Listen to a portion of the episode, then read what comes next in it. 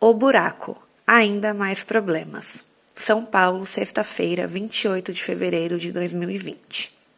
Ainda está causando muito transtornos o buraco causado pelo transbordamento do rio canalizado em virtude da tempestade ocorrida no último dia 24 de janeiro. Passar pela rua está complicado, diz o taxista Antônio Matos, 43 anos, que precisa enfrentar as dificuldades várias vezes ao dia porque traz as pessoas na Santa Casa que fica exatamente na rua. Os motoristas das ambulâncias também reclamam.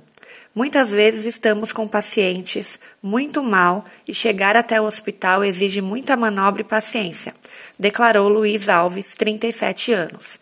Ele completa num tom de desabafo. Cadê as providências da prefeitura?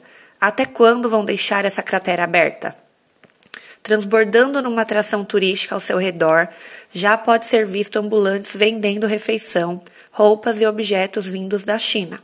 Não faltam até pregadores que com megafone lançam profecias de que isso é sinal de Cristo voltando para julgar os bons e os pecadores.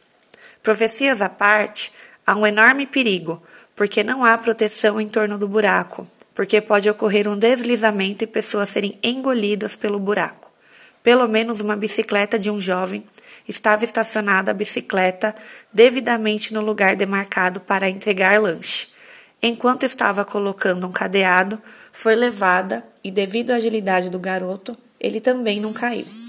Também os médicos, enfermeiras, pacientes e familiares dos pacientes estão reclamando da poluição sonora, numa área em que deveria prevalecer o silêncio. A prefeitura, por meio de sua assessoria, informou que estão sendo tomadas as providências que uma equipe de engenheiros está analisando a profundidade do buraco e que antes de fechá-lo precisa fazer os reparos no rio canalizado. Por Mara David, correspondente do Newsart.